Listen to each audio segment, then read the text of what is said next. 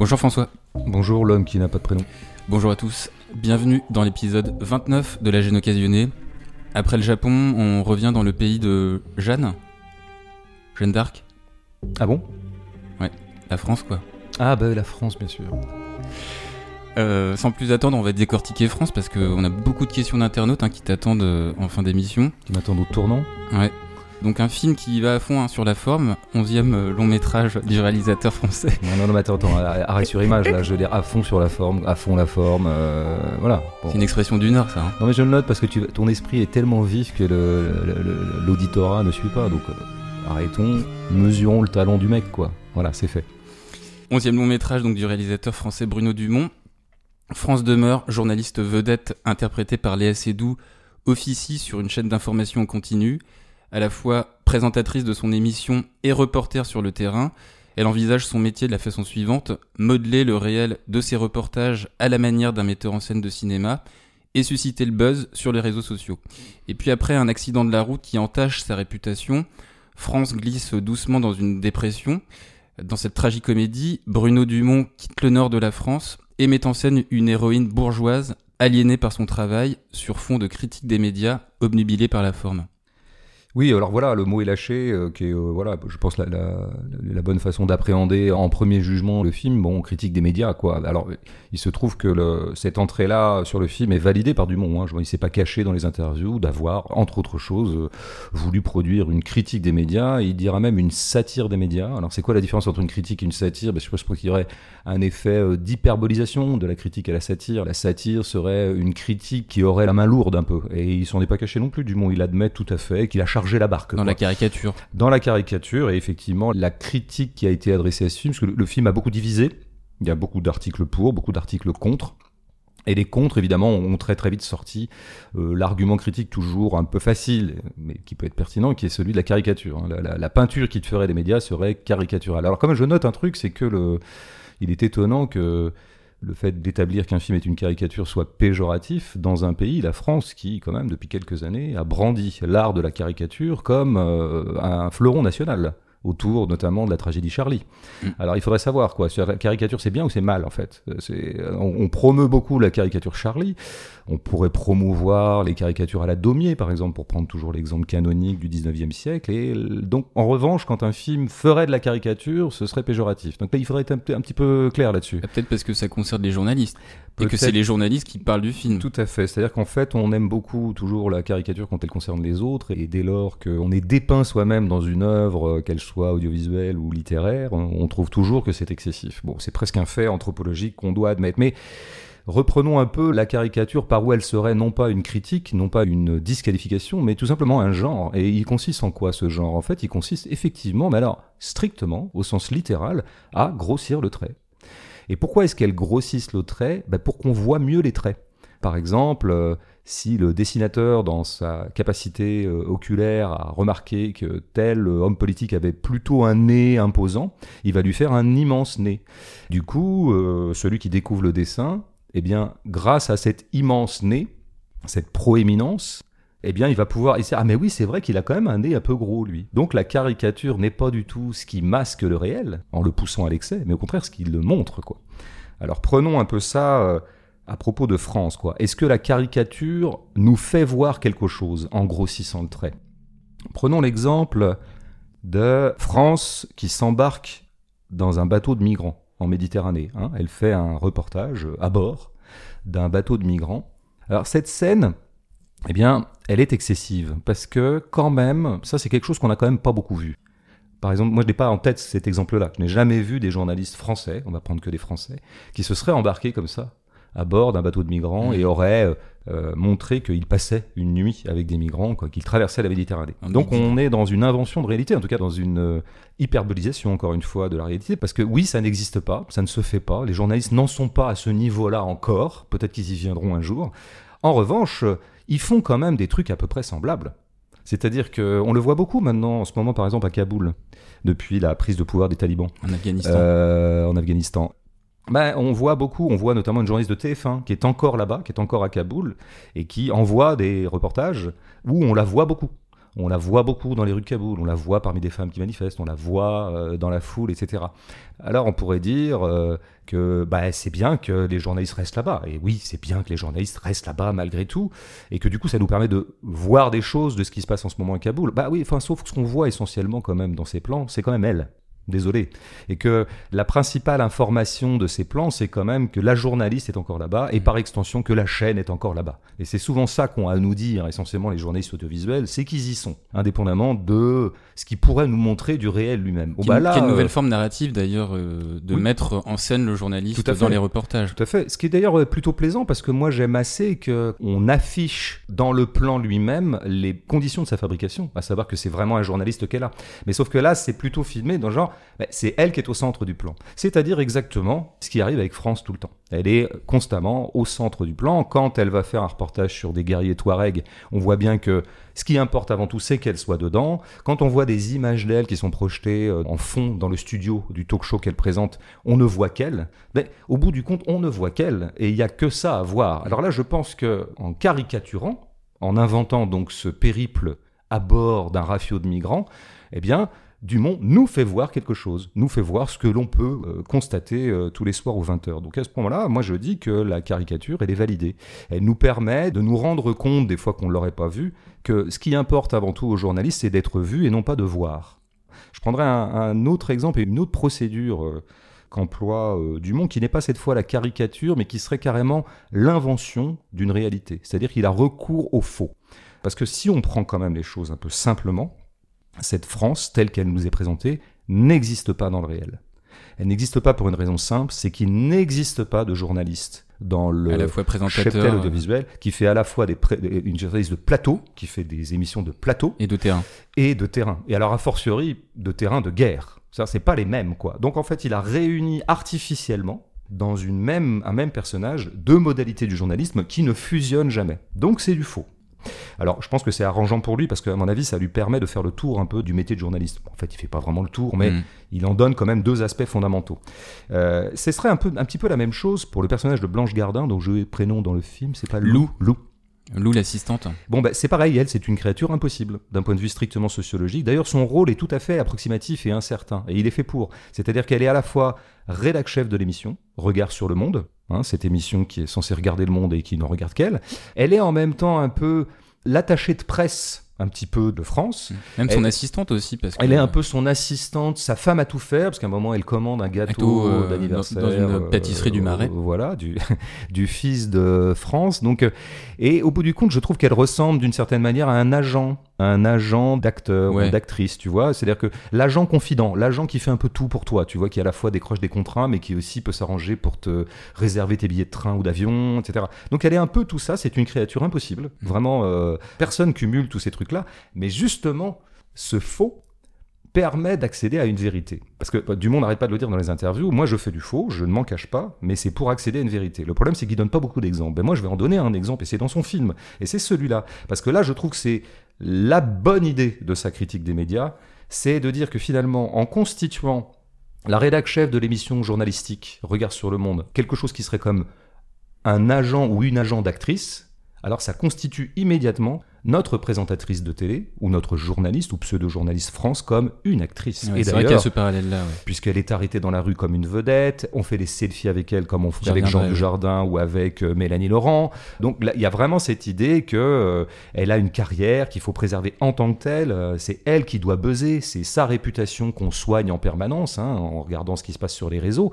Donc elle est constituée comme une actrice. Et ça, je dois dire, c'est quand même une belle idée. Elle n'est pas si nouvelle cette idée, mais elle est belle, elle est intéressante. C'est que finalement les nouvelles vedettes de notre époque ne seraient pas tant les acteurs que les présentateurs de télé. Ça fait mm. longtemps qu'on dit ce genre de choses, mais là je trouve que c'est plutôt euh, euh, finement mené. Et du coup, je trouve tout à fait pertinent bah, que ce soit une actrice qui joue une journaliste. Et ce soit une actrice qui joue une journaliste sans jamais essayer d'imiter une journaliste. Mais c'est là qu'on rejoint le vrai.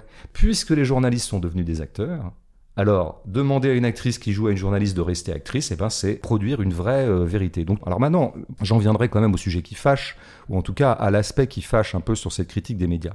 Bon, d'abord, euh, Ce que je viens de dire, justement, j'ai eu l'occasion de le dire, n'est pas si nouveau. Déjà, il y a 20-30 ans, on disait que les nouvelles vedettes euh, de l'époque contemporaine étaient les journalistes ou étaient les présentateurs télé en général, et non pas les vedettes classiques, à savoir euh, le cinéma, les acteurs de théâtre ou que sais-je. Donc tout ça n'est pas nouveau. Et je dois dire, c'est le problème avec la critique dite des médias, c'est qu'elle est aussi vieille que les médias. Et c'est un peu le problème avec la critique dite de la société du spectacle, hein, pour utiliser de façon extrêmement dévoyée cette notion euh, complexe de Guy Debord, mm. c'est qu'elle est... Euh, information spectacle, euh, Elle est, oui, plutôt information spectacle, ça serait beaucoup plus intéressant. Mais elle est aussi vieille que l'information spectacle elle-même, quoi. Donc en fait, on, a déjà vu le film, et il y, y, a un truc bizarre dans le film qui, je crois, permettrait d'expliquer quelque chose c'est les fringues de Léa Seydoux. Mm. Je peux pas les détailler, je suis nul en fringues. Mais enfin, je suis quand même assez bon. Mon ignorance n'est pas telle que je ne puisse pas voir que ces fringues ne sont pas contemporaines. Quelque chose qui va pas. Il y a, un, il y a, un petit peu côté années 80 parfois. Bah, il y a un côté super années 80. Il y a un côté un peu euh, nowhere. Il y a un côté euh, n'importe quoi. Que, oui, effectivement, elle met des tailleurs Dior, mais ça se fait plus maintenant. En tout cas, pas dans ce champ-là, pas dans le champ médiatique. Elles sont pas fringuées comme ça, les présentatrices euh, de JT ou autres, pas du tout. Et puis, oui, son brushing est très années 80. Alors, moi, je me dis que ce serait presque l'aveu inconscient du film, cette espèce de territorialisation dans les années 80 des fringues au bas mot de son personnage, l'aveu inconscient du fait que sa critique elle-même date des années 80. Parce qu'en fait, les années 80, si tu veux, que j'ai bien connu, hein, j'étais déjà vieux à l'époque, euh, ça a été le grand pic de la critique des médias. Pourquoi? Parce que c'est le moment où les médias se sont développés, notamment la télévision. Mm. Avant, tu avais trois chaînes et d'un seul coup, on en a eu Il y a une privatisation des médias d'ailleurs. Il y a eu la privatisation de TF1, etc. Il y a l'ouverture un peu des canaux comme ça, alors que la télé était exclusivement publique avant. La société médiatique s'est énormément développée et donc organiquement, la critique des médias s'est extraordinairement développée. On a même vu à la télé des émissions sur les médias. Euh, les médias. Bon, donc je crois que là, là-dessus, il y a quelque chose d'un peu euh, éculé dans la critique des médias que propose Dumont. Et il y a quelque chose, je dirais, de plus, bon, je ne veux pas dire grave parce que rien n'est grave, mais de plus profond. Il y a quand même une grande incomplétude de sa critique des médias. Il fait en fait une critique formelle des médias. Hein. Il dit en gros, il falsifie pour s'empresser de dire que le cinéma aussi falsifie. Très bien. Bon. Mais il falsifie. Il déforme la réalité. En fait, il désinforme. Il torde le réel pour fabriquer des reportages qui n'ont pas grand-chose à voir avec le réel. Très bien. Mais ce qu'oublie de dire euh, Dumont, c'est qu'il distorde au nom d'un discours. Il déforme le réel pour produire un discours sur le réel, et donc un discours idéologique. Donc il fait bien de nous montrer, par exemple, les journalistes comme une espèce de caste. Tout ce qu'on connaît, hein, les journalistes parlent aux journalistes, et c'est une espèce de vase clos. Et il les présente comme une espèce de nouvelle élite. Très mm. bien, on y reviendra. Mais donc, disons les choses, moi je dis pas élite, je dis que c'est la classe dominante les journalistes finalement appartiennent à la bourgeoisie. Ouais, d'ailleurs même le premier plan euh, face à l'Élysée, c'est presque France est présentée comme une nouvelle aristocrate dans le sens où elle pénètre dans la cour du palais de l'Élysée. Absolument, absolument. La, la, façon, les premiers plans sur le parterre de journalistes qui attend la fameuse conférence du prince, c'est vraiment, on a vraiment l'impression effectivement d'une espèce de néo-aristocratie sous les ors dits de la République, mais qui sont en fait des ors princiers encore. Quoi. Mm. Et, qui est d'ailleurs, pardon, euh, je me permets, qui est surligné aussi par euh, justement dans le reportage euh, avec les, les migrants en bateau, où elle est soulevée presque comme une aristocrate en fait. Elle ne subit pas le réel la, réalité physique du monde en fait, puisqu'elle ne met pas les pieds dans l'eau. On a affaire à des gens qui sont, oui, oui, elle met pas les pieds dans l'eau, c'est intéressant. Euh, ils touchent pas le sol, quoi, on pourrait dire. Hein. Ils planent, ils sont déconnectés. Bon, critique un peu aussi classique, hein. mais euh, encore une fois, ce que ne dit pas, c'est que oui, ok, c'est une nouvelle aristocratie, cette bourgeoisie est dans l'entre-soi, etc. Mais elle produit de l'idéologie bourgeoise. Si elle déforme le réel, c'est au nom d'une idéologie. Et ça, euh, Dumont ne le dit pas. Je il, n'aborde pas le contenu même de la falsification. Ce qui me paraît quand même, alors de la même façon qu'il n'aborde pas non plus la question économique de qui finance les médias, parce qu'on sait très bien que la question économique de qui finance les médias est très importante. Quand Bolloré finance CNews et le groupe Canal, il entend bien que dans les canaux, on produira des discours qui sont bolloristes, en tout cas qui sont euh, proches du camp auquel il est affilié, à savoir une droite dure catholique. Pour aller vite. Mais ça serait vrai de France Inter, ça serait vrai de TF1. Je, je, Bolloré n'a pas le monopole de la propagande. France Inter qui est un média public. Hein, qui est... Mais tout à fait. Mais un, média public, moi j'appelle ça un média d'État plutôt. Mm. Et l'État, c'est pas le public. Donc il, est la voix de l'État. Donc il est la voix de la Macronie. Et ça, bah non. Donc là, on a une critique formelle, mais qui oublie quand même de préciser euh, le contenu des choses, qui fait que je crois que là, quand même, on a. C'est comme si la critique qu'il produisait était un peu borgne. Elle était amputée. Il lui manque un bras, quoi, si tu veux. Hein. Il faut absolument produire du contenu. Donc c'est vrai que pour toutes ces raisons-là je dirais, autant il y a des choses qui ont pu m'intéresser dans cet aspect-là du film, autant clairement, si France est un bon film, ce que je crois qu'il est, c'est pas du tout pour ces raisons-là. Alors on reviendra un, peu plus tard sur euh, un élément très présent dans le film qui est le mélange de vrai et de faux qu'on a déjà un petit peu euh, effleuré. Mais d'abord, euh, on pourra insister sur ce qui, dans cette œuvre, accrédite ce que Bruno Dumont cherche à dénoncer à travers cette stigmatisation des médias, circonscrite quand même à la fois du côté de la presse audiovisuelle, mais aussi de ce qu'il nomme une bourgeoisie journalistique, on vient de le dire. Alors entre parenthèses, je remarque d'ailleurs qu'on n'a pas affaire ici euh, à la journaliste télé prolétarisée du film La bataille de Solferino de Justine Trier. Tu l'as noté ça? Bah, Je l'ai noté et je pense que c'est encore aussi quelque chose d'incomplet dans le tableau qu'il propose des médias. Mmh. Euh, évidemment, la précarisation du journaliste et notamment la précarisation des reporters de terrain. Et c'est là que décidément, la créature fusionnée euh, ou synthétique qu'il a inventée en la personne de France, qui fait à la fois du plateau et du terrain, est une créature impossible. Et une créature qui, à mon avis, pourrait faire grincer les reporters, qui sont quand même un peu les prolos de mm. ceux qui font du terrain, en tout cas peut-être pas les reporters de guerre, mais ceux qui font du terrain, ils sont en général sous-payés, ils sont maltraités, on fait un peu tout et n'importe quoi. Ils enchaînent les CDD. Et inversement, ceux qui font du plateau seraient un petit peu l'aristocratie du journalisme. Mm. Bon, donc c'est un peu dommage qu'il n'ait pas poussé son analyse de classe jusqu'à des choses plus précises. Mm. Alors parenthèse refermée, euh, que voit-on du personnage principal? Dès le début du film, donc euh, on le disait, un, plan devant l'Elysée où France donc fait un selfie avec un fan posture qu'elle répétera de manière constante avec plus ou moins de consentement, en signant aussi des autographes. On comprendra de la bouche de Lou, l'assistante, et de son nombreuses mimiques que les prises de parole de France génèrent, comme tu l'as dit, le buzz sur les réseaux sociaux. La question posée à Emmanuel Macron sera une question sur la forme. La réponse de l'intéressé le sera également. Et puis, sur son lieu de travail, jamais de fond, ou très peu, avec quelques bribes d'échange entre les invités experts sur un plateau comme ça se fait dans les émissions de débat sur une chaîne d'info classique. Ses tenues vestimentaires, on l'a dit, euh, son maquillage, la manière euh, dont elle se met en scène dans ses reportages avec les combattants musulmans, tout converge vers la forme.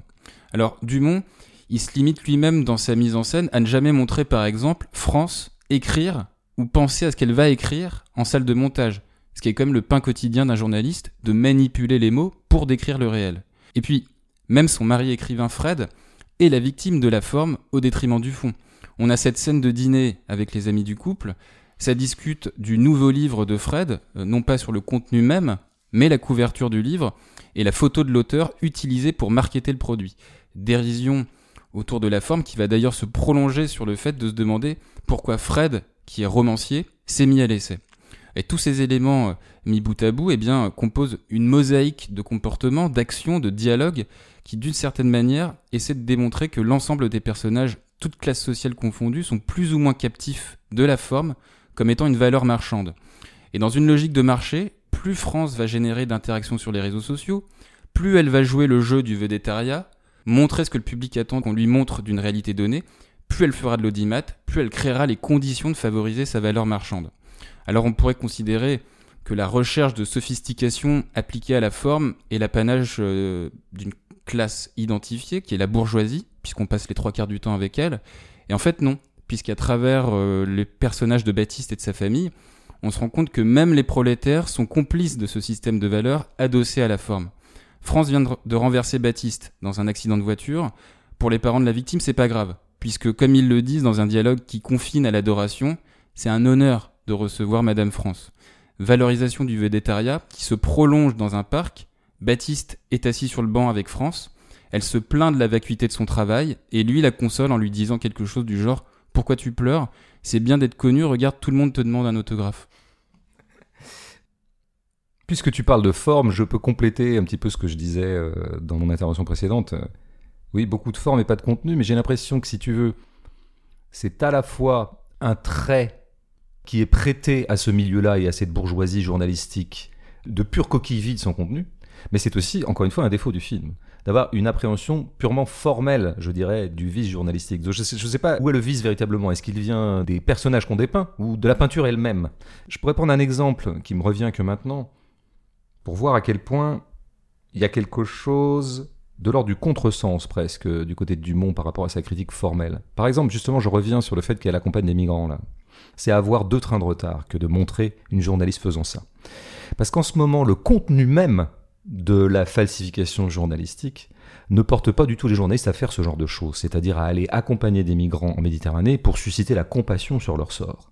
La tendance du moment depuis 10-20 ans que la France se droitise et que la bourgeoisie se radicalise à droite, et donc ces journalistes au diapason, c'est plutôt de faire des reportages ambidites dans les quartiers nord de Marseille parmi les dealers et les islamistes. C'est plutôt d'aller faire des reportages de terrain à Stalingrad pour montrer à quel point les migrants foutent la merde dans le quartier et répandent le crack. C'est plutôt ça. Donc là, Dumont, à force de ne pas s'intéresser au contenu même de la falsification, finit par faire un contresens et par ne pas saisir l'époque. Or, il prétend quand même saisir l'époque, c'est ce qu'il dit dans les interviews. Donc quand même, je, euh, je le note.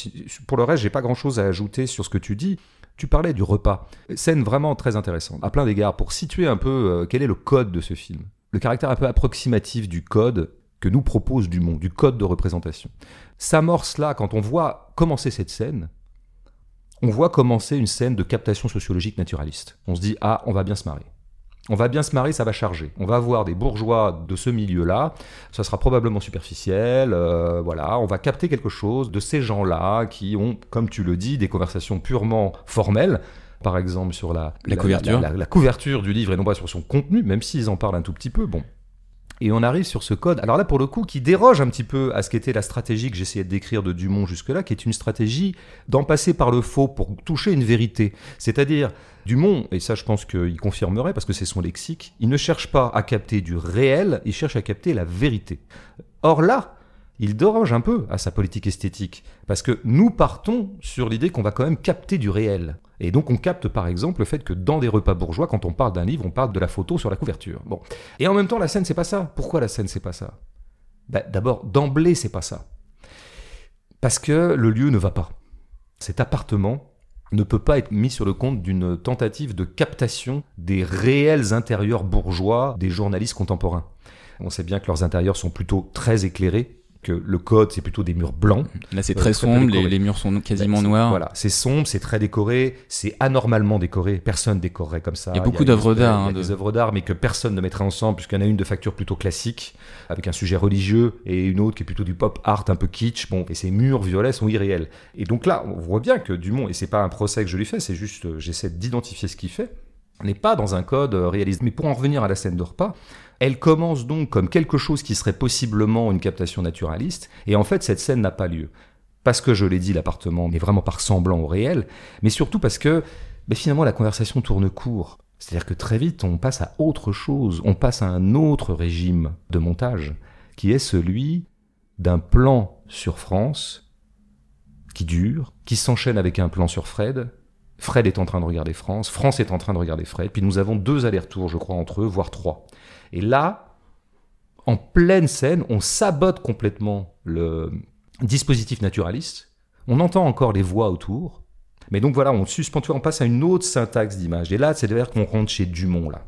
Plutôt que d'être dans une logique de plan, plan, plan, plan sur tel, tel, tel, tel, et ça fuse et ça part, les machins, très très vite, la conversation se bloque, elle est reléguée dans une espèce de hors-champ ou de off, et silence, on passe au régime de regard, les gens se regardent et se regardent longuement. Et là, il y a ce qui est pour moi l'opération de base de l'art de Dumont, qui est le suspens.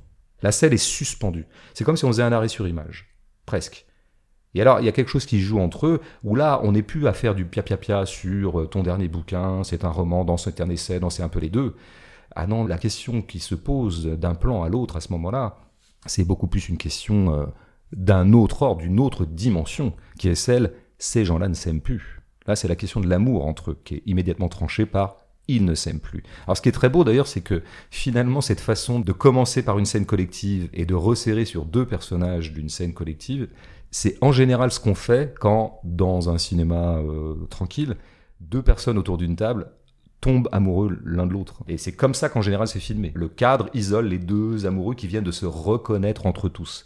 Et là, la même syntaxe est utilisée pour signifier qu'en fait, ils ne s'aiment plus. Ce qui est quand même assez fort, si tu veux, comme euh, dévoiement euh, des choses. Donc là, il y a, j'en dirais pas beaucoup plus, mais ce film de Dumont ne ressemble pas exactement au premier film de Dumont, L'Humanité, etc.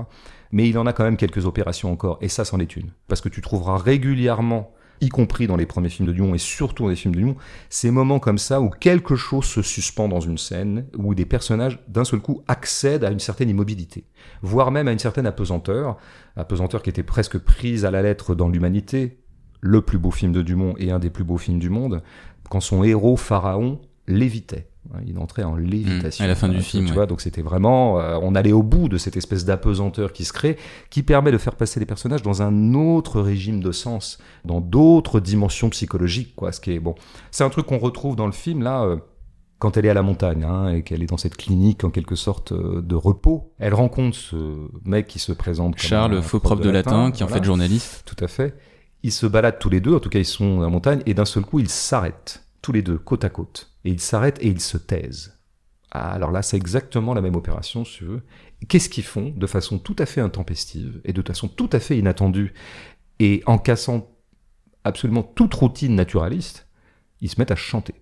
Là, tu vois, on voit bien qu'à ce moment-là, on passe dans d'autres formes de figuration. C'est la folie de Dumont. Il n'y a que lui qui se permet ce genre de choses. C'est quand même fou qu'ils se mettent à chanter à ce moment-là. Donc il faut redire toujours, tu vois, il me semble qu'on l'avait déjà dit, plus ou moins à propos de je sais plus quel film, mais on a fait tellement de gêne occasionné Mhm. que je m'y perds, Vas-y, dis-moi, je vais peut-être retrouver. qu'un cinéaste notamment impose son empreinte formelle, souvent en cassant le rythme académique des choses. C'est-à-dire une espèce de rythme standard de succession des plans. Ce truc qui nous bouffe le cerveau, tu vois, qu'il y a euh, pléthoriquement dans les séries. Paul Thomas Anderson, Euh, peut-être? Peut-être, je sais pas. En tout cas, Paul Thomas, c'est sûr, on pourrait dire ça de lui. Mais tu vois, il y a une façon de monter académique dont on est repu parce qu'elle est partout. Elle est dans un certain cinéma moyen, elle est dans les séries, elle est dans les téléfilms, elle est partout. Et donc, un cinéaste qui arrive là-dedans, s'il veut faire une espèce d'effraction formelle ou d'une effraction de singularité dans cette espèce de routine formelle qui est une routine rythmique, eh bien, il faut qu'il casse le rythme. C'est toujours le rythme que tu casses avant tout dans le cinéma si tu veux imposer quelque chose comme une forme. Ce qui consiste pas forcément d'ailleurs à, à être plus lent qu'un rythme euh, échevelé. Hein. Casser le rythme, ça veut dire le dérégler. Il y a un autre truc, juste ça me vient là maintenant. Tu vois, il y a un truc qui fait et qui est tellement peu académique et qui est en dehors de tous les codes, c'est l'effet de répétition. Là où le code voudrait, enfin de là où le standard voudrait qu'on fasse une chose une fois et qu'une fois qu'elle est faite, elle n'est plus à faire, lui il la refait. Et par exemple, dans l'échange de regards entre Fred et France dans ce repas, un aller-retour aurait suffi. Il en fait trois ou deux, je sais plus. J'ai plus assez le film en tête pour me souvenir, mais je sais que ça s'étire au-delà du raisonnable, au-delà de la bonne mesure. Et ça, c'est un truc qui fait, par exemple, même dans l'accident de Fred. L'accident de voiture Mais- avec son fils. Il il y a quelque chose qui va pas dans cet accident. Il y a quelque chose qui va pas. Il n'est pas traité comme n'importe qui le traiterait. Parce qu'il y a trois accidents en un. Parce que ça s'étire étrangement. On n'a pas besoin de tout ça pour simplement ce qui est d'abord un fait de scénario, à savoir, il se trouve qu'à ce moment-là, elle perd son fils et son mari. Et plutôt que de le faire à la va-vite, parce que euh, voilà, il n'y avait pas besoin de plus narrativement, il te l'étire, mais très bizarrement. La roue crève. La roue Donc crève, du coup, la ça suffisait à la précipiter dans le ravin, il n'y a pas de problème. Et non, il faut en plus qu'elle se précipite dans un camion, lequel va la précipiter dans le ravin. Dans tu.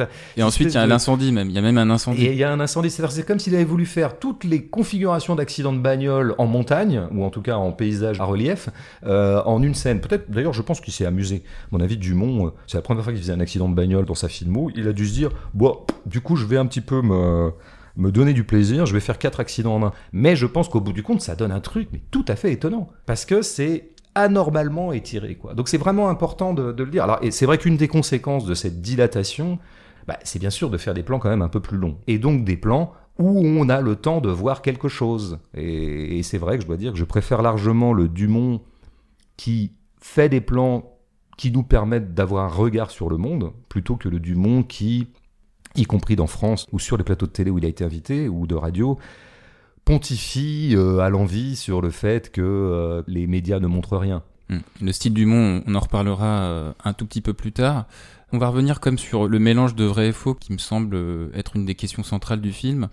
En introduction, je qualifiais le, ce France de tragicomédie, mais j'aurais tout aussi bien pu utiliser le mot que tu as utilisé, le mot de satire. Je vais pas revenir sur euh, tout ce que tu as dit sur les avantages de la satire, tu l'as très bien dit. Euh, le fait euh, voilà, de par le faux chercher une vérité. Euh, alors le film, il contient plusieurs natures de dosage, d'imbrication entre vrai et faux, dont la distanciation avec le réel passe souvent par l'humour et l'exagération de certains gestes de dialogue, exemplairement Lou qui n'arrête pas de répéter à France que ce qu'elle fait est génial, super. Dans le même esprit, le ton de certains invités en plateau est soit ex- exagérément pincé, soit grandiloquent, toujours voilà dans cette logique de tirer les traits pour signifier une vérité. Autre exemple de dosage subtil entre vrai et faux, tu l'as dit, euh, France euh, est à la fois présentatrice d'une émission et reporter de guerre. On parlait de forme tout à l'heure avec une France qui se comporte comme une cinéaste en dirigeant les soldats face caméra. en mettant en scène le réel, elle produit du faux. Et de la même façon, dans la séquence du reportage avec les migrants en mer, les commentaires de Lou sont à la limite de l'obscénité, en ne portant que sur la forme. Est-ce que France était bien coiffée? Une autre remarque du style Un migrant à la mer, ça aurait été pas mal, sous-entendu pour que ça sonne vrai. Et cette appréciation du travail de France uniquement pris à travers le prisme de la forme, bah, ça produit une caricature qui permet tout de même de révéler un cahier des charges narratifs répandu dans certaines rédactions, ou en tout cas de ce que Dumont perçoit dans le champ médiatique. Sur le casting, là encore, subtil mélange de vrai et de faux. On est à la conférence de presse avec le président Macron, on est bien en présence du vrai président qui a accepté de figurer dans le film, mais ici ce vrai produit du faux, puisque la conférence de presse est un montage entre celle tournée par Dumont et celle où Macron répond aux journalistes pendant la crise des Gilets jaunes en 2019. La question initiale étant celle de la vraie journaliste Laurence Ferrari, avez-vous été sourd et aveugle face à ses colères? Qui a été remplacée dans le film par celle de Léa Seydoux. Toujours dans le casting, on a des vrais journalistes comme François-Xavier Ménage, Omar Waman, qui jouent ce qu'ils sont dans la vraie vie. Et puis à côté d'eux, on a des personnages qui sont assis le cul entre le chaise du vrai et du faux. Par exemple, l'italien Emanuele Arioli, celui qui interprète le faux prof de latin dont France tombe amoureuse. Eh bien, dans la vraie vie, il se trouve être médiéviste, ce dont il témoigne donc par le chant euh, moyenâgeux relatant l'Apocalypse.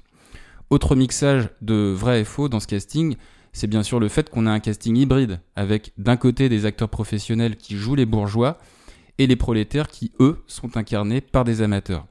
Alors je finis sur le débit lacrymal de France, qui est faux, de par son interprétation, livrée par Léa Seydoux, mais qui, à force de se répéter, contient une part de vérité sur le personnage. Et nous, spectateurs, sommes devant ces larmes comme autant d'interprétations à notre portée. Larmes de petite fille larmes d'orgueil, larmes de bourgeoise dépressive, ou l'arme de révélation mystique hmm. Je vais peut-être laisser les larmes euh, pour l'instant. Mais oui, le faux, le vrai. c'est con, hein, finalement. En art, on tourne toujours autour de ça. Hein. Là, il se trouve que c'est un peu littéralisé, mais c'est toujours un peu ça. quoi. C'est vrai que le, ce qui nous est montré du travail de journaliste, c'est donc un travail de, de, Alors, on va pas dire de falsification, on va le dire de façon presque pas critique, simplement de montrer qu'un reportage des journalistes, c'est fabriqué. Il y a de la fabrication. Et c'est pour ça que, notamment la scène chez les Touaregs, où on la voit fabriquer. Mais ce qui est intéressant à ce moment-là, c'est qu'elle fait ce qu'on pourrait presque appeler du tourné-monté. Tu sais, quand on, on est sur le lieu de tournage, et là, notre seule obsession devrait être de capter des choses, et puis après, on les montrera. Et eh ben, le tourné-monté, c'est quand tu tournes les choses en fonction du produit monté mm. que tu as déjà en tête et qui se trouve correspondre à un certain nombre de standards. C'est comme ça qu'on fait des reportages. C'est ça qu'ils apprennent dans les écoles de journalistes. Et dans les écoles de journalistes, ben, on t'apprend, par exemple, à un moment faire des plans sur les mains euh, sur le mec que tu viens d'interviewer ou la nana, parce que ça te servira de plan de coupe. Et donc voilà, ben, quand tu es interviewé, ben, il y a un moment, on va te filmer tes mains. Voilà, ben, c'est comme ça. Et puis, ben, elle, elle sait qu'elle va avoir besoin de plan de coupe, donc il faudra euh, un vague plan de Touareg, machin. Ah tiens, si elle pouvait raccorder, faussement raccorder, le plan de machin qui est en train de saluer truc, eh ben, donc du coup, il faut que truc réponde à son salut donc elle lui fait répondre à son salut. Enfin bon, voilà, je ne fais que faire de la paraphrase par rapport à ce que tout le monde aura vu euh, dans cette scène. Mais c'est quand même intéressant cette fabrication, et d'ailleurs Dumont le dit très bien dans les interviews, il dit mais finalement, euh, c'est ce qu'on fait en cinéma. En cinéma, nous savons bien, nous, que tout raccord est faux.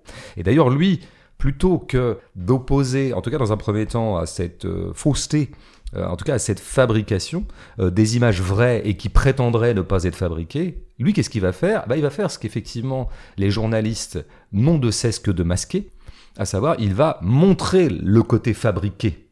Et ça, c'est un des aspects les plus intéressants de France. C'est quand le fabriqué se voit dans le plan. Euh, alors, par exemple, les raccords, tiens, puisqu'on en parlait. Bah, il y a énormément de raccords dans le film qui sont bizarres. Alors qu'en fait, tout le travail des monteurs académiques, qui travaillent pour TF1 ou qui travaillent pour certains films, c'est de masquer les raccords, de faire croire que ça passe tout seul, mm. quoi. C'est fluide, que les enchaînements d'un plan à l'autre sont évidents et mécaniques et qui sont presque induits par le réel lui-même, alors que c'est tout le contraire. Bon, en créant une petite dissonance dans ton raccord, c'est une histoire de rythme à toujours. C'est toujours une histoire de dérythmage.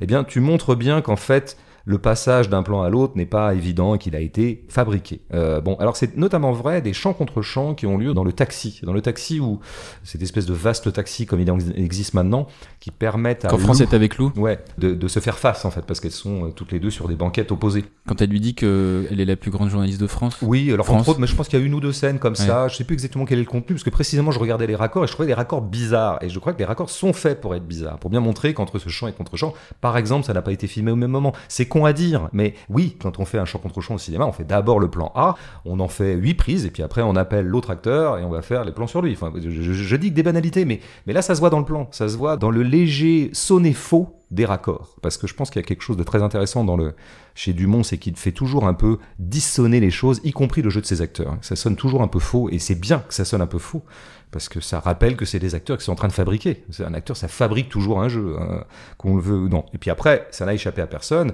Pareil, c'est évident dans le plan, hein, les effets sont presque grossiers. On a affaire à des transparents, tu sais, hein, je veux dire, euh, du côté des vitres, là, qui est un procédé de cinéma qu'on connaît bien, mm. pour faire croire que la bagnole roule véritablement dans un vrai lieu. On fait défiler du paysage ou de la rue euh, dans les vitres, quoi. Bon, transparent. Alors après, il y a plusieurs stratégies pour les transparents. Il y a euh, essayer vraiment de faire en sorte que ce soit réaliste et qu'on n'y voit que du feu. Ça se fait, c'est de plus en plus facile maintenant avec euh, les moyens numériques. Là, il y va carrément sur le faux. Hein. voilà, dans le cinéma classique, on essaie de créer l'illusion, mais sans trop s'illusionner sur le fait que ça allait illusionner. C'est-à-dire qu'on voyait bien chez Hitchcock, on voit que bon voilà, c'est fabriqué.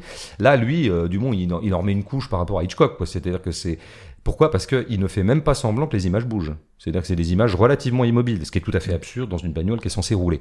Résultat des opérations, c'est vrai que c'est une très belle figuration du fait que ces gens-là vivent dans une espèce de non-monde. Ils traversent une ville, mais en fait ils traversent rien. Ils traversent aucun espace. Ils ne connaissent que le vase clos de ce taxi, qui serait la figuration ultime de l'entre-soi de ce milieu. Bref, on voit bien qu'on a affaire à des gens qui sont dans le faux.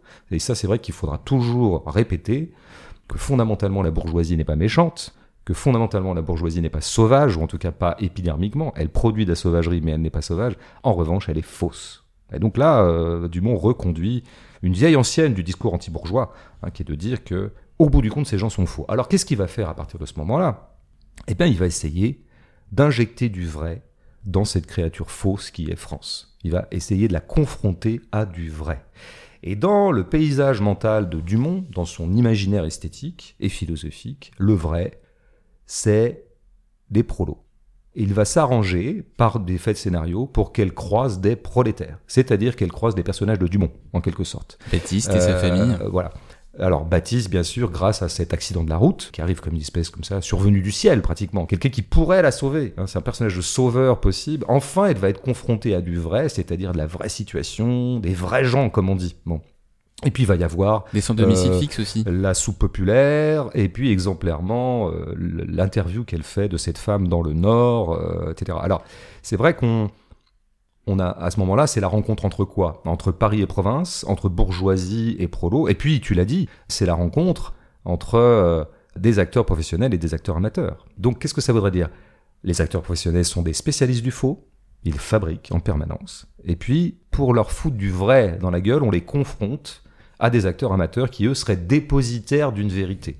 C'est vrai que pour l'instant, la filmo de Dumont, c'est simple. Hein. Dans un premier temps, il a fait des films dans le Nord avec que des amateurs. Et à un moment, il rencontre des acteurs. À un moment, il s'est mis à tourner avec des acteurs. Il l'avait un peu fait déjà dans 29 Times, grand film mais qui est un petit peu à part, mais il s'est mis surtout à le faire systématiquement depuis 4-5 euh, films.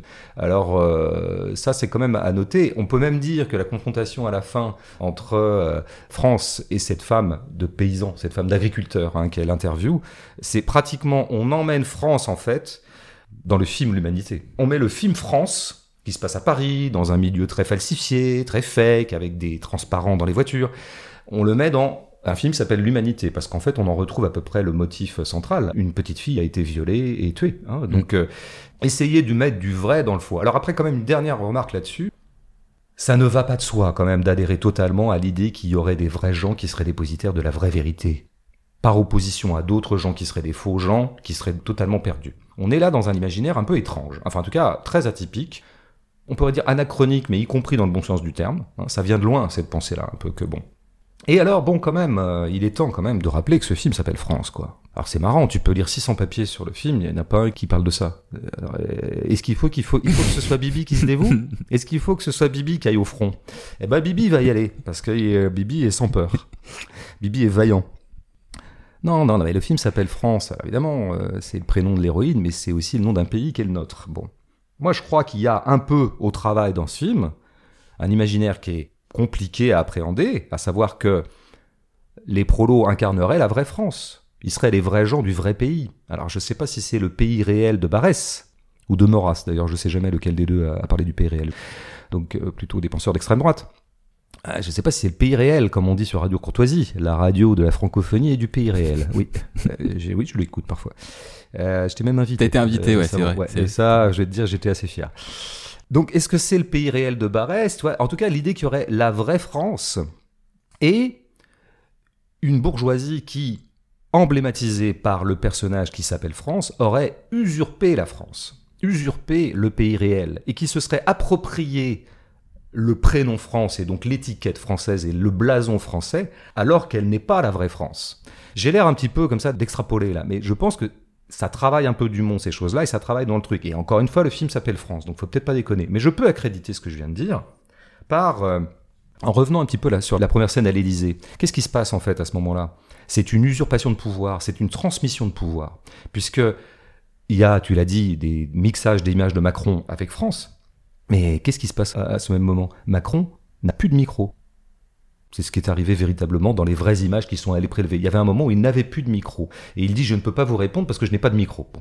Ben oui, France a pris le micro. C'est elle qui a pris le pouvoir. Hein, le micro, c'est le sceptre, quoi. C'est elle qui a le vrai pouvoir. Ce qu'on appelait le quatrième pouvoir dans les années 80 est devenu le premier. Ces gens-là ont usurpé le pouvoir. Ils ont pris le pouvoir à la place de ceux qui seraient légitimes à l'exercer, à savoir les politiques. Et quand on voit la façon dont les politiques apparaissent dans le film, par exemple dans cette scène-là, il n'y a pas du tout de critique de Macron. Macron est plutôt, on a plutôt de la peine pour lui. Il est comme destitué. Il est privé d'un attribut fondamental du pouvoir, à savoir la parole. Autre scène qui va un petit peu dans ce sens, c'est que peu de gens relèvent, mais qui, moi, m'a tapé dans le crâne. C'est une scène où France en plateau invite un homme politique. Et l'homme politique est en train de parler justement de ça. Il est en train de parler du fait que la France a été presque vendue, en quelque sorte, qu'elle elle ne s'appartient plus. Bon, il a un discours souverainiste. C'est Xavier Lagarde, hein. c'est un juriste d'ailleurs dans la vraie vie. D'accord, je savais pas. Bah, intéressant, c'est parce que les souverainistes considèrent que ceux qui dirigent la France sont cornaqués et dirigés actuellement par des forces étrangères, comme par exemple effectivement l'Union européenne, euh, thèse qui a beaucoup beaucoup de crédit à mes yeux, mais on est là, comme par hasard, il a pris un politique souverainiste. Donc c'est l'histoire de France. Hein. Qui dirige la France? Qui possède la France? Et nous sommes, nous, dépossédés de notre France, dit-il. C'est ça le discours des souverainistes, qu'ils soient de droite ou de gauche d'ailleurs. Après, est-ce que c'est un personnage qui est valorisé? Oui, parce que quand il sort après dans le couloir avec elle et qu'il continue à parler, le mec est très classe et il coupe le sifflet de Cédou. Donc moi j'en déduis très bien que Dumont adhère à son discours. De quoi est-ce qu'il sera question après dans un dîner qu'on voit et qui à mon avis imite vaguement le dîner du siècle, le fameux dîner du siècle, le dîner Oui, avec euh, des financiers, des banquiers. Et il y a une espèce de patronne des patrons qui parle hein, euh, à la tribune. Elle fait un discours. Elle fait pas n'importe quel discours. Faut écouter ce que disent les gens dans les films parce que Dumont il n'a pas choisi ça pour rien. Elle parle précisément de nous, force du capital, force de l'argent, force économique, qui maintenant pouvons très largement euh, enjamber les frontières. Nous sommes des puissances multinationales, transnationales. Bon, bah, c'est le discours, à savoir qu'effectivement, le vrai pouvoir est à l'économie transnationale, multinationale, mondialisée ou mondialiste, et qui fait que le pouvoir politique français n'a plus aucun pouvoir. Alors, l'idée qu'il y aurait au sein du corps national des espèces de forces qui sont en l'occurrence l'élite bourgeoise ou l'élite journalistique, l'élite médiatique, qui se serait emparée du pays en toute illégitimité, ça on peut dire que c'est classiquement un discours de droite. Et peut-être même un peu plus. Je dis pas ça du tout au discrédit du film, je dis pas ça même pas au discrédit du Dumont, il a le droit de penser ce qu'il veut, il y a aucun problème, mais je note quand même que c'est dans le film, et que donc il y a quand même un truc sur il y a quand même une rêverie autour de la France, d'un pays qui ne s'appartient plus et dont la vraie vérité, la vraie réalité serait valorisée par Dumont. Et elle serait incarnée éventuellement par les politiques, mais en tant qu'eux-mêmes seraient les émanations du vrai peuple, du bon peuple. Ah, donc, résultat des courses, nous avons une héroïne qui s'appelle France de, de Meurthe. Bon. Eh bien, elle signifie donc la mort de la France, cette femme. Hein, c'est la France qui se meurt, puisqu'elle est maintenant aux mains de gens comme France. C'est bien ça qu'on entend quand même dans France demeure. Bon, on peut aussi entendre que la France demeure la France reste. Euh, oui, mais pour que la France demeure, il faudrait que euh, des parasites euh, comme France et sa caste journalistique cessent de nuire. Je mm. pense que c'est vraiment ça qu'il faut quand même entendre dans demeure, se meurt, machin. Donc il y a de toute façon au bas mot, peut-être que je suis allé trop loin, le film est travaillé par tout ça. Mm. France demeure, c'est aussi la chaîne qui se meurt, la chaîne France 2 qui se meurt. Ah, c'est pas mal. Tu... Ouais, surtout qu'il en veut beaucoup à France 2, donc ça serait un peu le... ouais, ouais. C'est-à-dire que Bruno et toi, sur les jeux de mots, vous êtes, euh, c'est du tac au tac, quoi. Il y a, une compète. Mm. Alors, quand on s'intéresse euh, au travail de Dumont et qu'on a en tête euh, quelques-uns de ses précédents films, on, remarque qu'il y a des similitudes avec France. Il y a un style Dumont Et donc ce style, on, le retrouve euh, dans le casting, je l'ai déjà dit, sur le choix des amateurs pour interpréter des personnages issus des classes populaires. Et après, visuellement, on distingue deux familles de plans. Des plans larges, fixes, et des plans plus resserrés, centrés sur le visage de son personnage principal, dans lesquels Dumont utilise parfois les lignes contenues dans un décor intérieur ou extérieur pour surligner le centrage de la caméra sur son sujet. Alors il y a bien sûr euh, cette répétition de plans rapprochés centrés sur France lorsqu'elle est à l'antenne, dans les champs contre champs, et évidemment lorsqu'elle pleure avec euh, un léger travelling avant, dans une logique de sonder l'âme du personnage de manière très intime. Et puis il y a ces plans larges fixes, plus ou moins longs, cette manière de filmer, bah, ça donne une picturalité dans les films de Dumont qui nous disent quelque chose sur le récit en cours. Certains passages sont présentés euh, comme des tableaux, soit par pur plaisir esthétique, ou soit par nécessité de dresser le portrait d'une localité donnée avec euh, ses spécificités géographiques, parfois sociales, qui complètent la compréhension qu'on a euh, d'un personnage, comme ça peut être le cas dans le film L'Humanité avec ses alternances de champs agricoles et cités ouvrières, ou même dans France avec ce plan large qui montre le décalage entre une classe privilégiée dont France fait partie, qui jouit au premier plan d'un hôtel de luxe avec piscine, et à l'arrière-plan des panaches de fumée dans les montagnes qui témoignent de la guerre en cours. Et puis, il y a une picturalité qui permet, dans le cas de France, de parfois accéder à des stases transcendantales, peut-être mystiques, comme par exemple pendant sa cure, devant la beauté d'une montagne, qui pour le coup est une pure forme sans artifice, mais aussi dans ce qu'on présuppose être le nord de la France après l'interview de la femme euh, du violeur, notamment, euh, donc un moment du film qui s'apparente à un chemin de croix puisque France vient parallèlement de perdre son mari et son fils. Et en suivant l'itinéraire du cinéma de Dumont, on se dit, par analogie, que cette héroïne qui ne cesse de pleurer comme une Madeleine serait une nouvelle déclinaison d'un personnage de martyr, comme c'est le cas dans des films comme Jeanne, L'Humanité ou Adeviche, pour citer que cela. Et puisqu'on est sur les larmes, il y a, je crois, une autre récurrence chez Dumont, c'est la matière triviale de l'être humain. Cette matérialité, elle nous permet de saisir un personnage dans sa complexité physique et intérieure, à travers la chair, le nu, les bruits du corps humain, exemplairement lorsque Pharaon dans l'humanité s'étouffe au-dessus de son évier, ou à travers de la matière liquide, à l'image des larmes ou du crachat que France envoie au visage de Charles quand elle apprend la tromperie. Dernier aspect de l'intériorité de cinéma de Dumont, c'est le son. On a par exemple le chuchotement du fils de France dans son oreille pour lui demander de regarder la télé pendant euh, le dîner, le premier dîner. Chuchotement des prières de Céline dans Adeviche, qui font qu'on a la sensation que Dumont mixe le son au plus près de ses personnages, y compris lorsqu'ils sont éloignés du cadre, comme c'est le cas dans le plan de la scène d'ouverture de l'humanité, ou dans celui de la scène de gym à la montagne avec France, où il s'agit de capter les pas et le souffle des personnages, forme de degré ultime de l'intimité. Ouais, sur le son, je, je, te rejoins tout à fait. Euh, ça mériterait même un examen encore plus euh, précis, mais voilà. Après, tu as parlé de Martyr. Ouais, je pense qu'on peut pas passer outre cette dimension-là. Tu dis martyr, je... peut-être que c'est un bien grand mot pour l'instant, en tout cas en, première analyse, mais il y a bien sûr quelque chose de cet ordre-là. Tu as rapproché le parcours de France euh, de certains autres personnages de Dumont, euh, notamment effectivement celui d'Adevich, qui est un parcours de martyr euh, presque au sens strict, puisqu'elle finira par s'exploser dans un attentat avant de ressusciter. Mm.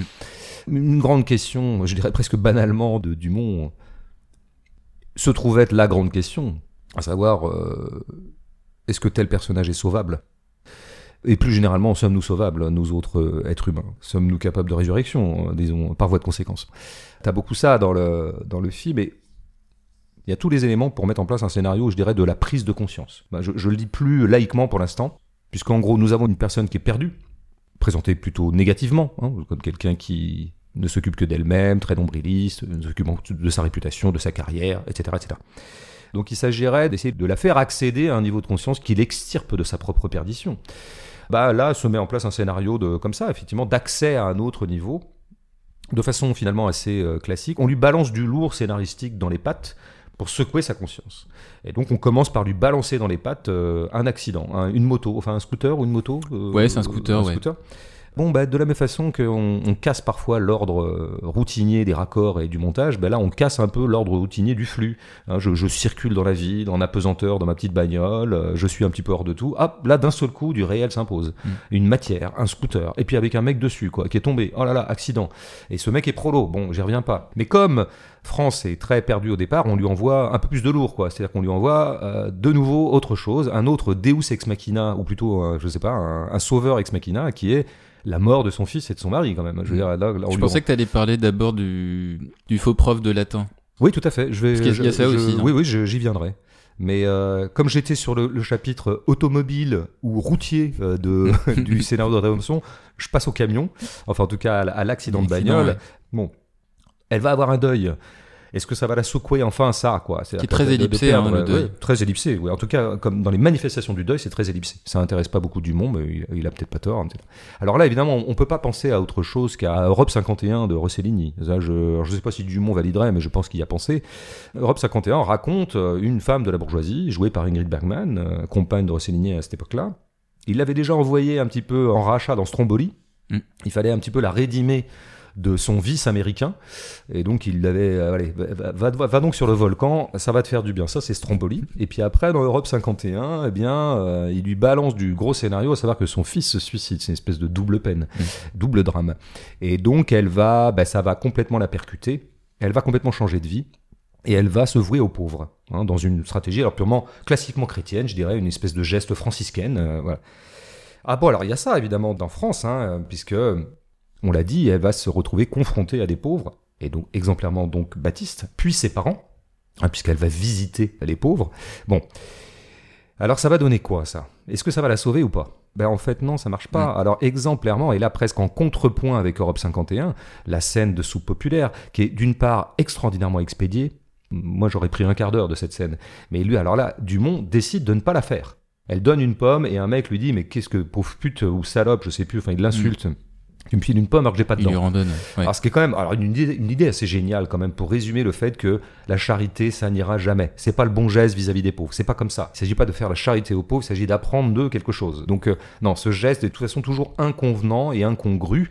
Et, là, il est emblématisé par cette histoire de pomme et de sang que je trouve euh, une grande grande trouvaille. En tout cas, euh, scène qui n'opère pas. scène chez Baptiste, on en a un peu parlé tout à l'heure. L'idée, ça serait que elle, elle s'ouvre à la réalité des pauvres. Or, elle se retrouve avec des pauvres qui n'ont Dieu que pour elle. Donc c'est raté. C'est eux qui la regardent, c'est eux qui sont en pamoison devant elle, donc elle n'a pas à, être sauvée par eux, puisque c'est eux qui trouvent qu'elle est euh, une personne euh, iconique. Ouais. donc euh, ça marche pas. Donc ça ne marche jamais. Alors, oui, ce qu'on peut faire aussi, c'est comme elle est prise dans un milieu, elle est quand même le produit d'un milieu, cette pauvre France, c'est pas de sa faute. Eh ben, on va l'exfiltrer du milieu. Donc, on va l'envoyer à la montagne ça c'est aussi un classique, hein, je veux dire, les perdus des villes, on les envoie euh, dans des espaces plus naturels, plus monumentaux, mm. plus impressionnants, qui peuvent peut-être un peu les remettre à leur place, quoi. Ou après c'est un milieu aussi euh, de privilégiés. Hein. Tout à fait. Il se trouve que la l'hôtel, euh, en fait la séquence de montagne, elle est tout à fait avortée. Moi je vois arriver à ce moment-là une scène du Montienne où il va y avoir des grands espaces montagnards, montagneux plutôt, et elle va sentir quelque chose de l'air, des divinités qui agissent dans ces nuages. Bon. Eh ben, pas du tout, c'est une clinique en fait pour les bourges où ils vont se recharger, se ressourcer, euh, bon, et on les voit faire du sport. Enfin, le truc le plus con à faire à la montagne, c'est quand même de la gymnastique. Enfin, bon, donc cette scène est très drôle d'ailleurs, ce plan. Il y a presque un côté parodique parce qu'elle est à la limite de la danse un petit peu. Oui, là, non, moi s'amuse bien. Là, on retrouve un certain sens, le nouveau sens du burlesque qu'a Dumont depuis quelques films, et donc c'est intéressant. Alors, comme la montagne suffit pas, on lui envoie un amoureux. Il se déclare à elle, ah, une histoire d'amour. Il lui arrive au moins quelque chose, là, quelque chose qui pourrait lui faire sortir de la petite routine vicieuse dans laquelle elle est embarquée, c'est l'amour. L'amour, ça peut t'exfiltrer de toi-même aussi, ça peut te déposséder, quoi, te sortir de toi. Euh, alors, il y a cette scène de chant, machin, on y croit, etc. Nous saurons par la suite que, euh, en fait, c'était du faux amour en tout cas dans un premier temps, et que tout ça était du pipeau, et qu'on n'est pas sorti de l'Empire du Faux, puisque c'était une falsification pour pouvoir la piéger, et qu'elle soit dans Closer ou euh, que sais-je, mm. je sais plus quel magazine putassier. Donc euh, tout ça, ça foire. Donc en fait, ce qui est intéressant dans le film, le film, envers et contre tous les codes du scénario, et notamment du scénario de rachat, et du scénario de rédemption ou de prise de conscience, ne cesse d'échouer à faire accéder son héroïne à la conscience, ou à une dimension mystique.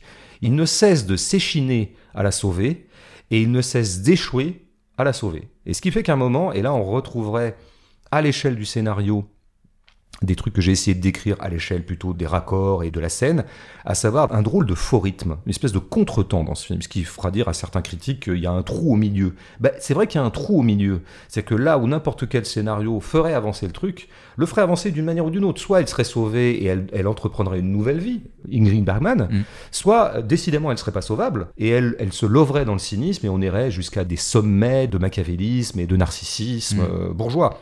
Bruno euh, Dumont, il a pensé à Boléro. Tu sais, au boléro de Ravel, en fait. Dans le sens où euh, ça tourne, ça se développe, ça se répète, ça ressasse. Et euh, ça énerve aussi. Ouais, bah, très intéressant. Très intéressant. Je pense qu'effectivement, il y a de ça. Il y a des effets de répétition, de scènes qui, dans n'importe quel scénario, devraient, une fois qu'elle est faite, ne plus être faite, et eh ben refaite en permanence. C'est-à-dire que France se sauve, puis revient à ses vices, revient donc après par exemple la clinique, elle repart comme en 14 euh, ou comme en 40 au choix, et elle est rechargée. au bout du compte, tout ça crée un statu quo. C'est-à-dire que le film fait du surplace, vraiment euh, clairement, ce qui peut agacer, comme le boléro, euh, mais en tout cas, il fait du surplace. Moi, ce que je trouve extrêmement courageux, parce que du coup, se met en place non pas un enjeu scénaristique, c'est quand est-ce qu'elle va y arriver, mais plutôt une tension permanente entre l'effort de la sauver et le constat qu'elle ne se sauve pas. Et ça, c'est dans tous les plans. Cette zone d'inertie du film va se cristalliser dans un truc qui est quand même stupéfiant et tout à fait atypique aussi, c'est ce qu'il fait avec son visage, avec le visage de Sédou. Parce que un plan sur le visage de Sédou, très bien. Deux plans sur elle, très bien. Trois, pourquoi pas. Euh, douze, là, on est au-delà de toute mesure. Avec des larmes en plus. Alors, les larmes, je vais y venir. Mais déjà, le visage. Si tu veux, dans un film comme ça, classique, il y aura deux, trois fois, on mettra en avant le visage de l'actrice, parce que ça sera des moments un peu d'épiphanie, comme ça, en tout cas des moments un peu intenses, bon, mais pas douze. Là, on sent vraiment qu'à ce moment-là, il ne cesse d'aller buter sur le visage de Sédou, avec toujours cette même question qui est qu'est-ce qu'elle a dans le crâne, quoi? Qu'est-ce qu'elle. Qu'est-ce qui lui travaille? Alors, ça, c'est intéressant sur le visage, tu vois, parce que je crois que j'ai dit récemment que le cinéma était devenu visageocentrique. Mais qu'est-ce qu'on demande au visage en général dans le cinéma, encore une fois, euh, routinier et autoroutier? D'exprimer quelque chose On leur demande d'exprimer quelque chose. En fait, on ne fait pas des gros plans sur le visage pour regarder les visages. C'est pas du tout un truc genre regarder le visage et contemplons pendant une minute un visage. C'est pas ça. C'est toi le visage, exprime-nous un sentiment, comme ça, ça nous permet de faire avancer le scénario. Ça nous permet d'être trop clair sur ce que pense le personnage. Donc, s'il te plaît, toi, l'acteur, là, à ce moment-là, le personnage, il est triste. Donc, fais-moi une mine triste et hop, cut. On a ce qu'il faut dans la boîte. Là, c'est pas du tout ce qu'il fait. Il ne saisit pas le visage de Sédou en tant qu'il exprimerait quelque chose, mais en tant que précisément, nous ne saurons jamais ce qu'il exprime. C'est-à-dire que ce qui intéresse Dumont dans le visage, c'est son inexpressivité ou son opacité, beaucoup plus qu'au contraire le fait qu'il clarifie la situation. Hmm. Euh, souvent, on se sert, vraiment au cinéma, on se sert beaucoup des visages comme des clarifications scénaristiques. Bon, autre chose qui est pratiquement une faute de goût et qui est de toute façon pas dans les clous habituels, disons, de la syntaxe d'un récit, c'est ce que tu as dit, c'est les larmes. Là, c'est pareil, je veux dire, des larmes dans un film, il en faut un moment, éventuellement deux mais pas 12. Pas 12. Ça va pas, ça. C'est-à-dire que à un moment, le héros pleure et c'est super, ça c'est bien. En plus, ça prouve qu'il est sensible et puis bon, c'est vraiment le moment un petit peu down du film avant qu'il puisse se remonter dans le dernier tiers, comme tous les codes de scénario le prescrivent. Là, pas du tout. C'est-à-dire qu'elle pleure tout le temps. Ça, c'est alors moi j'aime Dumont pour ça, c'est quand il fait les choses comme personne d'autre ne les fait et les fait envers et contre tout, euh, je dirais presque tout bon sens. Parce que ces larmes, à un moment, deviennent, un peu comme le boléro aussi peut-être, insupportables. C'est-à-dire qu'on n'en peut plus qu'elles pleurent, quoi. Mais du coup, elles deviennent d'autant plus mystérieuses. Si tu associes hmm. systématiquement des larmes à un fait de scénario, tout est normal, tout est logique. Elle apprend que son fils vient de mourir, elle pleure. On n'a même pas ce plan-là. Bon. Sauf que elles, ces larmes sont vachement intéressantes parce qu'elles sont, on va en venir au dérythmage. Elles sont à contretemps. Il n'y a jamais vraiment une véritable cause référée qui indique qu'il était normal qu'elle pleure à ce moment-là. Hmm. Donc elle pleure, on pourrait dire, à tout bout de champ. Comme on dit de certaines personnes parfois, elle pleure pour tout et rien et pour rien et tout. Bon, et c'est ce qui caractérise d'ailleurs un petit peu la dépression. Ça. Tu as dit tout à l'heure que c'était un personnage dépressif. Oui, ça, on serait un symptôme. C'est, je pleurais à propos de n'importe quoi. Euh, je croisais mon facteur euh, devant les boîtes aux lettres, je pleurais. Bon, symptôme de dépression. Mais ces larmes gardent totalement leur mystère, quoi, parce qu'on peut très bien les interpréter comme les larmes d'une sainte, en tout cas de quelqu'un qui est en voie de sanctification, les larmes d'une petite bourge gâtée qui se croit la plus malheureuse du monde, alors qu'en fait, quand même, elle est bien lotie, ce que lui dit très bien Baptiste, comme tu l'as rappelé. Les larmes d'orgueil euh, aussi Des larmes d'orgueil. Parce qu'elle pleure quand euh, justement euh, le politicien lui remonte les bretelles Oui, dans parce le que là, couloir. elle a, elle a été mouchée, là. Donc Mm. elle pleure comme, un peu comme une petite fille, là, pour le coup. Oh là là, bah non, mais j'ai pas su quoi répondre. Bah dis donc, il est méchant, lui. Bon. Euh, mais ça peut être aussi, oui, des larmes, donc, comme je le disais, de dépression. En tout cas, il y a quelque chose qui reste tout à fait mystérieux et qui restera mystérieux jusqu'au bout. Et ça, c'est quand même tout à fait intéressant, quoi, que le personnage euh, parte avec son mystère. Alors, il y a quand même un moment où on a l'impression qu'elle pige quelque chose et qu'elle est vraiment traversée par quelque chose et de façon cette fois irréversible, alors que euh, d'habitude ça n'arrête pas de se retourner. C'est ce qui se passe dans le Nord, quoi. Ouais. C'est ce qui se passe dans le Nord où où t'as quand même ce moment où elle regarde la photo de la petite morte. Et là, nous avons un moment du maintien, un vrai beau moment de suspens, d'apesanteur, c'est-à-dire d'accès à une autre dimension du monde. À travers la mort de cette petite qu'elle regarde, elle accède à quelque chose. Alors à quoi On ne sait pas trop quoi. Déjà, elle remarque que le paysage est beau, donc peut-être qu'elle accède à la contemplation. Mm. Enfin, elle Parce que, que le journaliste reporter d'image et le preneur de son, euh, il reste euh, derrière elle et ils disent rien en fait sur à ce fait. commentaire. Euh, Absolument. Pour une fois, il y a du silence, il y a quelque chose qui se suspend, elle n'est pas suractive. Mais c'est vrai que souvent, les... un truc que fait très très bien Dumont, notamment dans l'humanité, mais aussi dans la vie de Jésus et dans pas mal de ses premiers films, c'est filmer des gens en train de regarder longuement quelque chose. Mais on ne sait jamais trop ce qu'ils regardent. Et on ne saura jamais pourquoi ils regardent cette chose. Mais il y a un moment, ils se suspendent eux-mêmes. Il y a quelque chose qui se fige, et comme s'ils étaient magnétisés par une force qui les prend. Et devant la photo de cette petite, quelque chose lui arrive. On ne saura pas exactement quoi, mais quelque chose lui arrive. Bon, alors je pense qu'elle accède quand même à quelque chose comme l'amour, et ça c'est ce qui est dit par la femme de l'agriculteur. C'est elle qui donne la clé, puisque les vrais gens sont dépositaires parfois de la vérité. Eh bien, elle énonce la vérité. C'est elle qui prodigue la leçon à France qu'elle va retenir. C'est génialement écrit, parce que cette interview, c'est elle normalement qui pose les questions, et elle le fait de façon un peu offensive, France d'ailleurs, hein, dans son grand mépris bourgeois. C'est-à-dire qu'en gros, cette femme a quand même vécu 20 ans avec un mec dont on se rend compte qu'il violait tout le monde, quoi. En gros, pour résumer. Ouais, d'ailleurs, elle lui reproche, vous en êtes pas Voilà. rendu compte pendant toutes ces vous en années. êtes pas rendu compte, donc là, bah, elle est presque en train de l'incriminer. Alors là, pour le coup, il y a de la condescendance. C'est vraiment les Parisiens qui viennent euh, faire la leçon aux pauvres pauvres qui vraiment vivent avec des pédophiles. Alors, c'est que ce bordel? Et cette femme, magnifique par ailleurs, magnifique, quel beau plan. Quel moment d'actrice de cette femme que je connais pas, qui a pas de nom, qu'on a un probablement, mais qui n'a pas de, de nom euh, répertorié d'actrice. euh, elle dit, mais euh, il faut laisser une deuxième chance, il faut bien pardonner. Un homme, il peut toujours changer. Si on croit pas en ça, on croit en rien. Ben oui, ben l'acte de foi de base, chrétien, c'est de dire que même quelqu'un qui aurait violé, euh, ben, il peut toujours, voilà, il faut euh, avoir foi en lui pour euh, ne pas être récidiviste. En l'occurrence, elle s'est trompée. Sa foi a été trompée puisque visiblement son mari a, a réitéré. Mais c'est ça la clé, c'est ça qu'entend quand même France. Elle l'entend puisqu'elle se remet avec le courtisan. Donc elle a entendu quelque chose quand même pour la première fois dans le film. Elle a entendu quoi? Elle a entendu qu'il fallait qu'elle consente à l'amour. Donc c'est peut-être le seul moment du film où on peut se dire qu'enfin il s'est passé un truc, on a un peu avancé. Voilà. Bah, place maintenant euh, aux auditeurs euh, de France. Mm. Alors Martin, il te demande ce que tu penses euh, de la technique Dumont qui place une oreillette dans l'oreille de ses acteurs pour les diriger. Tu le savais ça ou pas? Non, je le savais pas. En tout cas, il n'est pas le, premier à le faire. Je pense que ça peut être aussi. euh, on en avait beaucoup parlé à propos d'A- d'Amaguchi euh, la dernière fois. Moi, ça ne me choque absolument pas ce genre de technique, dans la mesure où je pense qu'il faut toujours un peu neutraliser les acteurs parce que sinon ils se laissent aller à des pentes qui peuvent euh, tout à fait gâcher un film. Pourquoi pas leur filer le texte dans l'oreillette de sorte qu'ils le disent au moment où ça leur vient plutôt que de réciter du remâché et de vouloir absolument l'interpréter. Moi, c'est une technique que je trouve très intéressante, quoi. De répéter mécaniquement ce que le cinéaste souffle mécaniquement dans l'oreillette. Ouais, je pense que ça donne cette espèce de jeu. Alors peut-être bressonien, on y revient, de jeu un peu blanc, de jeu euh, relativement inexpressif. Ouais, et puis de créer de l'inégalité aussi dans le jeu. De déstabiliser un petit peu euh, tout ce que l'acteur a un peu en tête. Ouais, tout à fait. Mais en fait, c'est aussi toujours un cassage de rythme, ça, Ouais. tu vois. C'est toujours la même chose, en Mais fait, à mon avis, c'est ce qu'il ce qu'il voulait faire. Quand, hein. quand l'acteur euh, attend que dans l'oreillette euh, on lui dise son texte, et ben forcément il y a quelque chose comme un, contretemps qui s'opère entre lui et son partenaire, s'il est en train de parler avec un autre personnage à ce moment-là, un autre acteur. Donc oui, oui, je pense qu'il faut. Non, on y revient toujours. hein, il faut casser le rythme. Hmm. Ce qui d'ailleurs a, a perturbé Benjamin Biolay pendant le tournage. Le pauvre Benjamin. Ça me fait de la peine pour lui parce que franchement, le...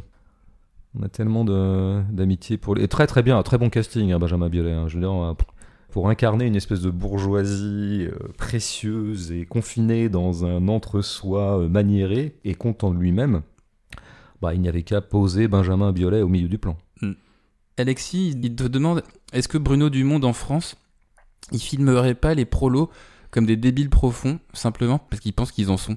Et que quand son public va au ciné euh, contempler euh, ses gueules, est-ce qu'il n'y va pas un peu comme on va au zoo?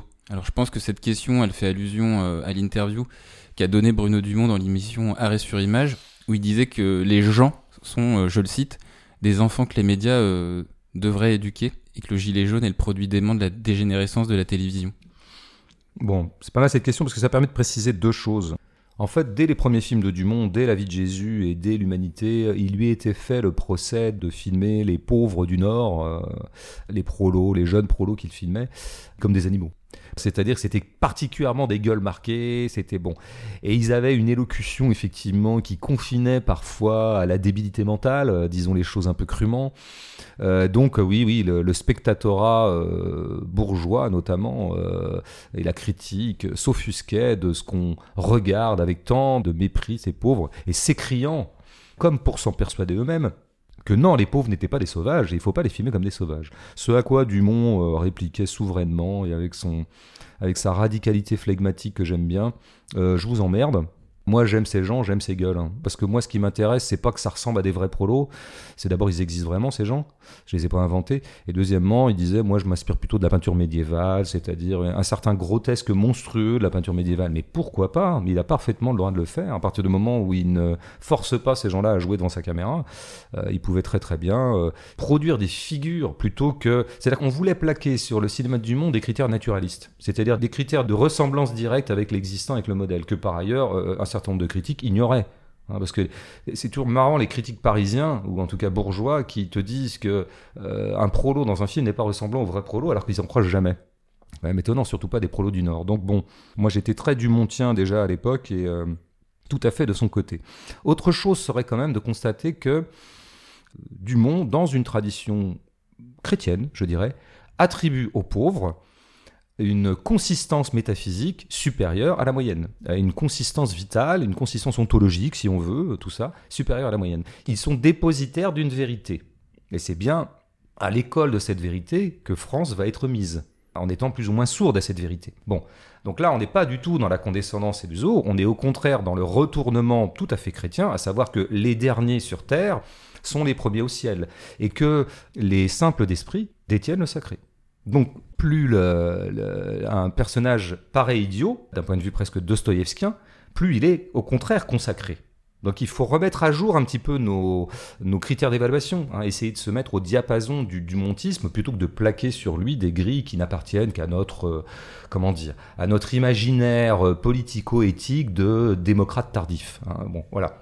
Après, j'ai vu la catastrophique euh, émission Arrêt sur Image, où là, c'est vrai que je me suis dit, bon, bah, Dumont, il est quand même bien meilleur quand il fait des films que quand il parle. Ça, ça je vois, il vaut mieux pas l'écouter trop parler. Il a dit énormément de conneries. Il a dit soit des choses inintéressantes, soit des choses tout à fait incomplètes, soit carrément des conneries. Et là, effectivement, est ressorti de sa part une sorte de paternalisme vis-à-vis des pauvres. Alors là, on peut vraiment le dire. C'est que les, pauvres maintenant sont cons. Ils ont été abêtis par la télé. Et euh, pour les sauver, il faudrait euh, produire des bonnes émissions de télévision. Il faudrait revenir à l'ERTF, il a même dit. Il faudrait faire du bon cinéma. Alors là, oui, là, là, se révélait un Dumont éducateur républicain qui est complètement à l'inverse de ce que je venais de décrire comme imaginaire chrétien. Encore une fois, dans l'imaginaire chrétien qui est dans les films de Dumont, c'est aux bourgeois et aux éduqués, aux sachants, de se mettre à l'école de ceux qui ne savent pas, à savoir les pauvres. Et là, d'un seul coup, bah, il inversait l'épaule en disant euh, bon, les pauvres sont en retard, il va falloir les éduquer.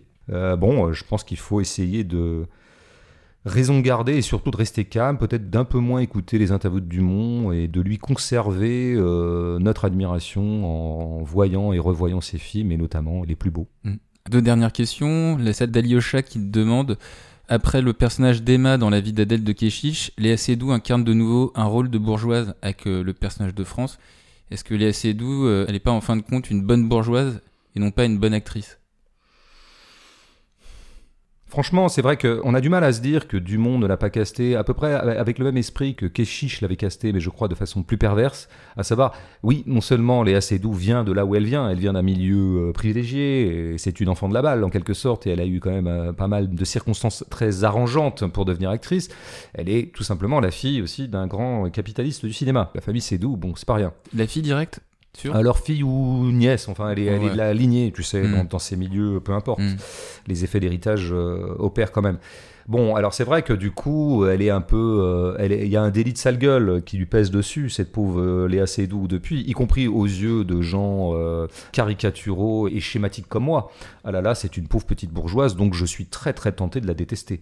Et je suis très tenté de voir que Dumont il doit bien la détester, mais en fait l'a prise exactement pour ça, en tant que bourgeoise, sachant bien que du coup elle incarnerait parfaitement un personnage de bourgeois, et que donc il pourrait un peu la triturer dans tous les sens, il pourrait vraiment la, la- la- lui, faire vivre tout un tas d'expériences pour essayer d'en faire quelque chose de cette fille qui est tellement mal partie dans la vie par une espèce d'inversion chrétienne. Elle est très mal née en fait cette Léa Seydoux.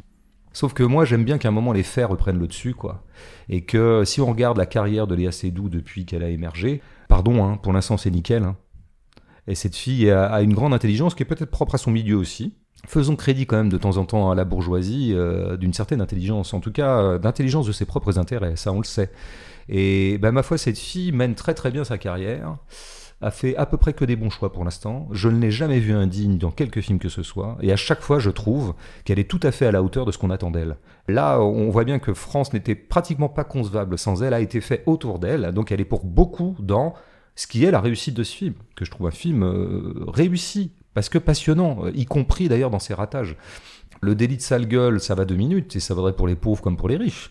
Mais il y a un moment, quand les faits parlent pour eux, eh bien, reconnaissez-le. Allez, on conclut avec Aglaé et Sidonie, qui a écouté l'épisode euh, Drive My Car jusqu'au bout. Il aimerait savoir qui sont pour toi les deux autres plus grands cinéastes français vivants auxquels tu pensais quand tu citais Dumont. Bah, je dirais, depuis que j'ai vu Bac Nord, c'est évidemment Jiménez. Dumont, Bresson et Jiménez. Enfin, je pense que là, maintenant, ça tombe sous le sens. Bon, non, mais si tu veux vraiment un trio... euh, Vivants, hein, les, les plus grands cinéastes français Vivants, bah, parce que Bresson, il l'est plus. Hein. Bon, bah, de toute évidence, Dumont et Keshish. Et alors, qu'est-ce qu'on mettrait en troisième? Bah, il y avait pas Rabat Hammerzemash Eh ben, Rabat Merzemash, évidemment, absolument, tout à fait. Que même de temps en temps, dans des moments de grande lucidité, euh, je tiens pour le plus grand, en fait, vivant. Mm. C'est celui, je trouve, le plus constant, celui qui a fait que des bons films. Ce qui fait quand même deux Arabes dans les trois meilleures cinéastes françaises qui ont dit long sur le dépérissement de la nation. Merci François pour cette analyse de la France, signé Bruno Dumont. Merci aux auditeurs euh, pour leur participation. Prochain épisode, est-ce qu'on est en mesure de l'annoncer? Pas encore? Bah, on se tâtait un petit peu, on parlait du Lapide. Je sais plus, j'ai oublié son prénom, cinéaste israélien euh, qui a commis un film visiblement passionnant, mais que je l'ai toujours pas vu, donc on le verra. Et puis on se disait peut-être pourquoi pas se lancer dans Le Villeneuve à l'assaut du désert. Ouais. Mm. Dune Allons dans les dunes, Mhm. toi et moi, seul. Bah ouais, ça peut être pas mal. Ouais. T'auras le temps de faire une, une critique? Parce que t'entames une tournée de la France, là, avec euh, ton Bah, nouveau livre. non, non, mais une tournée mondiale. Ton livre, c'est un essai ou c'est un roman? C'est un essai, mais très subjectif. Et donc c'est vrai que je commence, euh, je fais une tournée en Corée là la semaine prochaine. Après, bah, ça sera tout ce qui est Amérique du Sud, comme à chaque fois que je sors un livre. Il y aura évidemment un peu de Canada, un petit passage par l'Afrique. Bon, mais j'essaierai quand même de- d'enregistrer un podcast. Avant de se quitter, François, est-ce que tu sais ce que disent les Chinois quand ils trinquent? Alors si c'est Ching, moi je pense que c'est une blague raciste. Mais après voilà, après euh, moi je, je me porte pas responsable. hein. France, France. Ah, Chin Chin, France France, super. Ouais, pas mal. Mm, mm. Et salut à tous.